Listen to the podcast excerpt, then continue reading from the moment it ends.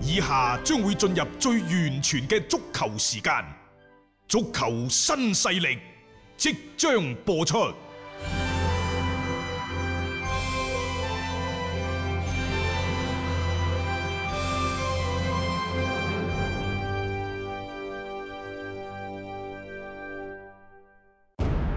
足球場，英雄地，幾多難忘時刻。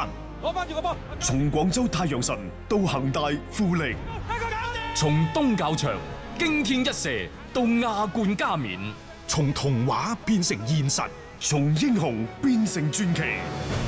最偉大嘅球員，最不可思議嘅入球，勝敗之間只有一線。神奇之處，魅力所在，一比零啊！各位，只可意會，更可言傳。足球新勢力，各位朋友好，歡迎收聽今日嘅足球新勢力。今日係禮拜一，實際上都係比賽日，係啊，嗯因為今晚有曼城嘅出戰。實際上呢，就從上個禮拜日開始，即係十日之前，誒、嗯呃基本上呢，而家周一到周日都係有比賽嘅。日日都有㗎，日日今都唔停今晚其實意甲復賽之後，新嘅一輪賽事咧正式打響，因為之前兩晚都係一啲補賽嚟嘅，補賽係啊，啊咁、所以你可以睇到其實真係目不暇給嘅。雖然呢，就周中冇歐冠，但係之前欠嘅債太多 啦，有成三個月冇打波，所以而家擠晒要喺六月份、七月底之前全部打晒。嗯，八月份嗰陣時就會有歐歐冠冠啦啦等係啊等，唔係知嗰陣時中超翻嚟未嚇係啊？所以其實從而家開始，除咗喺現場係冇球迷之外，一切好似恢復如常。仲有啊，你睇翻啲咩英超啊、德甲嗰啲，其實你有兩個選擇嘅，嗯，一個係原汁 原味，係 啊，原汁西洋菜。即係佢現場係點，啊咁你就就點㗎啦。仲有啊一個呢，就係佢嗰個現場做嗰啲效果，我琴日聽咗兩場，嗯又好似幾激 動、幾振奮人心。係咁啊，呢個都係一啲嘅選擇咯。即係你作為一個轉播方嚟講，點樣提供一個更加好嘅服務俾球迷呢？而家又顯得係更加重要啦。即係你比賽翻翻嚟，你就要提供服務俾大家啊嘛。考大家即係考一啲轉播商嘅製作能力。嗯，啊而家睇嚟呢，英超做得都仲可以，係。嗯啊德甲都唔錯，西甲呢，我硬係覺得怪怪地。誒，啊但佢佢現場雖然話係即係整咗啲投射落去，睇上去冇咁空啊個場，但係其實喺嗰個場面上面嘅渲染呢，就做得唔係咁好。而意甲呢，我就冇認真睇過，但係我聽好多球迷講呢，就係靜英一片嘅，即係嗯嗰種嘅感覺唔老好受。實講啊，意甲就算平時球迷入場呢，相對都係比較啊正局啲嘅。係好啦，我哋講翻呢就琴晚嘅賽事，焦點大戰呢就係、墨西塞德郡打比，嗯愛華頓最尾呢就零比零同利物浦握手言和。啊有球迷呢就話利物浦逼平咗愛華頓愛華頓，逼平。啊其實係可以咁講嘅，因為呢全場波最有威脅嘅射門基本上都係嚟自於愛華頓，都係集中喺八十分鐘之後。幾、時啊？ 即係洛夫雲上陣之後啊，誒零比零嘅比分對於利物浦嚟講，我覺得已經足夠啦。其實係冇所謂嘅，我感覺上面，因為你嗰個領先嘅優勢太大，冇人話俾你聽利物浦翻嚟一定要場場贏晒唔㗎。需要睇呢，就話咩利物浦各項賽事，嗯即係四場客場不勝等等，無需要糾結於呢啲咁嘅數據。嗯對於利物浦嚟講，而家佢最需要嘅就係穩穩定定、嗯，平平安安、保險地攞咗將呢一冠個軍英超冠軍攞翻落係嚟。係所謂嘅近鄉情更怯啊！嗯嗯。即係就好似一個多年在外嘅遊子，儘管你可能係呢一個嘅巨架，嗯可能喺某方面係成為一個好取得好巨大嘅成就，但係你嘅赤子之心，當你回歸到去返鄉下，回歸到去自己細個嘅出生地嘅時候，嗯所謂近鄉情更怯，你一定會係放下你所有嘅光環，係啊，所謂赤子嘛，係即係即就係你點樣嚟嘅。咪啊咯，我你點就樣翻去嘅？嗰個感情係非常之純粹。嗯因為對於一個三十年未攞過英超頂級聯賽冠軍嘅球隊嚟講，球迷渴望，嗯球隊上下都渴望。佢呢一種嘅氛圍，佢造成嘅氣氛會係比較特別啊！係即係你期望利物浦以一場又一場嘅大勝去迎接呢個冠軍呢，我覺得嗯即係誒、呃好似有啲諗多咗咯。係啦，即係我覺得勢如破竹嗰段過咗過咗㗎啦啦，過咗㗎啦。甚至乎呢，以一種即係相對嚟講係比較醜陋嘅。嗯比賽嘅過程。你而家做咩啊？利物浦而家一個字嘅啫，就係、捱。嗯，捱到嗰個鐘數，當你捧起冠軍獎杯之後，佢就會迎嚟一一場嘅蝶變。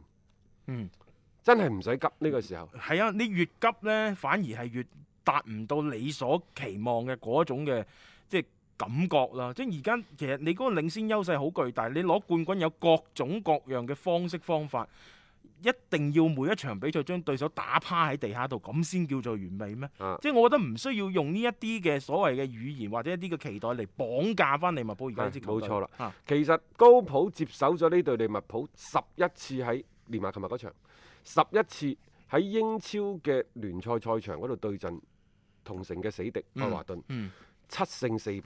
嗯其實個成績已經好好啦，冇輸過㗎，未輸過未。輸過嘅，係咪？？啊，當然你可以咁樣衡量啦。利物浦琴日可能打得呢，就誒誒、呃呃精神又唔係好夠啊，其實唔係最佳狀競態技咯狀態唔係好好啊，等等。係啊我好正常嘅啫。嗯而佢而家需要嘅係守，需要嘅係一個穩字。嗯。但係呢，其實亦都針對翻琴日對住愛華頓呢場賽事咧，利物浦有啲位置佢真係要考慮啦。嗯首先就係左後衞呢個替補嘅人選，係啦，你一定要諗，因為羅伯特嗯係咪？誒、嗯，佢缺席佢缺席啊，打唔到嘅時候，嗯邊個去頂佢個位？好啦，咁然之後呢，詹士米拿受咗傷，咁你又換咗高美斯上去。嗯哼，換咗高美斯，偏偏呢後尾中間嘅馬迪普又受傷，咁你到底你係拍翻高美斯過嚟喺中間係啊揾洛夫雲呢？係啊，抑或係再揾邊個？因為萬能老官已經冇咗啦。冇咗啊，縱觀成隊波已經冇晒嗰個邊後衞，以前呢仲可以話阿里山打落打右邊啊等等，嗯啊甚至乎軒達臣，嗯即，係翻翻過嚟打右邊嘅後防得唔得？嗰啲係士急馬行田係得嘅，頂住下但咯，係你再睇翻轉頭就係而家嘅利物浦陣中左右兩個邊，羅伯特同埋阿迪亞歷山大洛，佢係利物浦嘅主要嘅進攻點，嗯最主要進攻嘅發起點。利物浦嘅戰術體系之之之內呢，除咗兩個邊快速插上之外，仲有呢就後衞雲迪克嘅嗰一腳嘅後防嘅直傳。係，亦就係其實整個利物浦條後防線先至係成隊波嘅重中之重。嗯你包括琴日之所以零比零守和愛華頓，同阿力神碧卡嘅神勇發揮都非常之有關係。當然仲有啲運氣嘅幫助咧，因為愛哦華頓有腳波射咗喺個門柱嗰度啊，等等，係咪、所以即係如何去增強呢一個板凳嘅深度同埋厚度，我覺得利物浦呢樣嘢係要解決嘅。嗯其次就話面對對方嘅密集防守，利物浦其實喺呢個賽季都係咁㗎啦。佢唔係一隊呢，即係話好有陣地戰能力。好有陣地戰辦法嘅球隊，嗯呢、個之前一路都係咁，佢係用整體嘅節奏去帶住對方去行，利用一個高速嘅更加多嘅奔跑咧，猜鬆你嘅誒防防線線係啊，啊！嗯但係如果面對即係話對手嘅收縮防守、比較龜鐵縮桶防陣守、嘅鐵桶陣呢，啊佢顯得辦法唔多，因為你中間冇一個即係好勁嘅中鋒企冇錯，喺度，你更加多就係依靠文尼個人突個人突破。破。係啊，但係呢一招咧，你冇可能下下都掂噶嘛。你特別琴日沙拿仲要喺即係佢冇上陣情況底下，你拉唔開兩個邊嘅嗰個空檔，係啦，咁你會顯得個辦法真係唔嗯其多。實呢，前邊嘅三個又真係缺一不可嘅，因為嗯利物浦而家呢套打法，又或者高普嘅呢個戰術體系呢，佢係需要中場更加強嘅攔截。嗯掃蕩嘅能力，你唔可能即係話你又要揾一個誒、呃分到波嘅、嗯古天奴分到波啦。點解一路都唔想要翻古天奴啫？因為佢個中場嘅攔截能力唔得，嗯所以點解我成日建議利物浦你真係考慮下格拉利樹，嗯，就係、就係、呢個意思啦。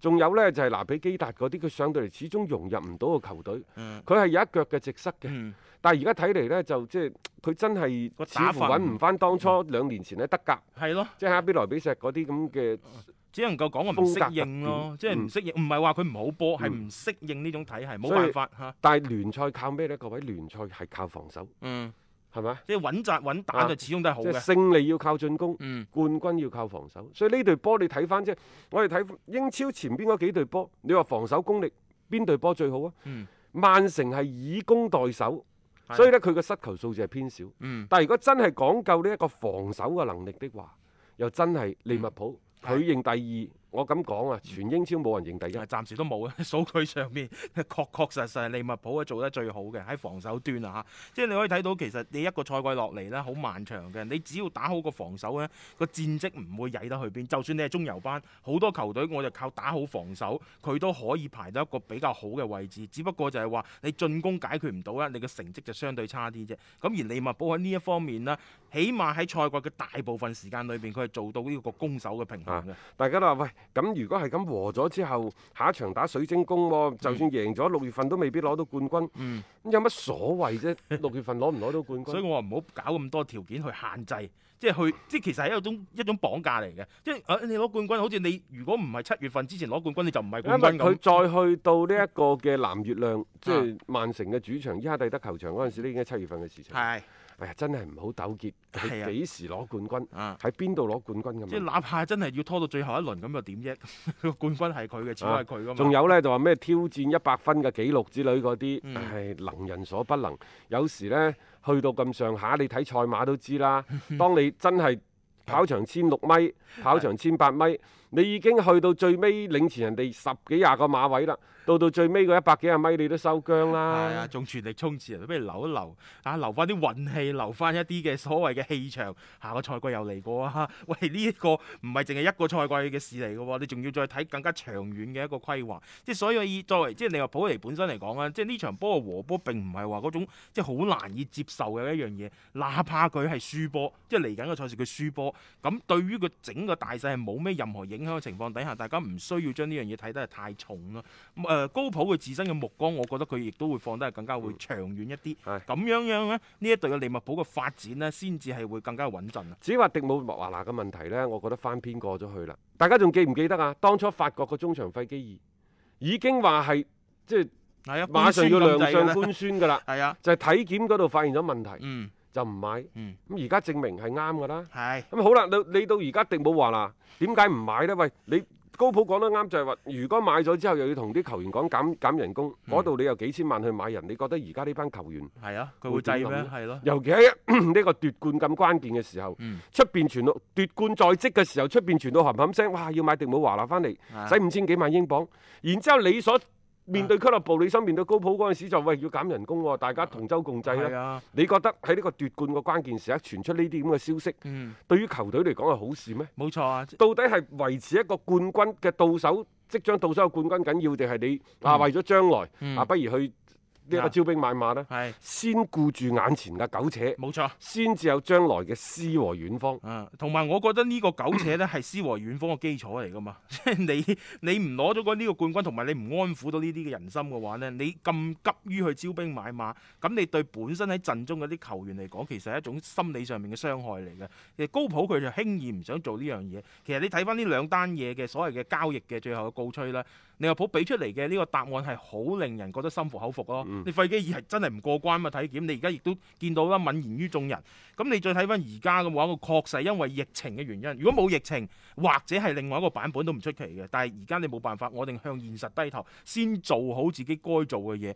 利物浦嘅選擇其實係冇咩可以去指責啦。我覺得，就算買唔到迪姆華啦，或者你有一啲更加好嘅一啲選擇喺嚟緊嘅路上，對球隊嚟講係有一個嘅補充同埋幫助，我覺得已經足夠啦。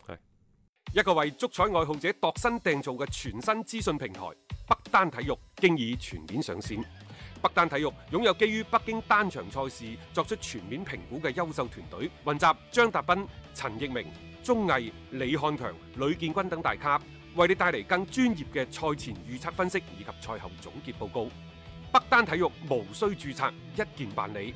想避免足彩市場起起伏伏，快啲嚟微信搜索公眾號北單體育。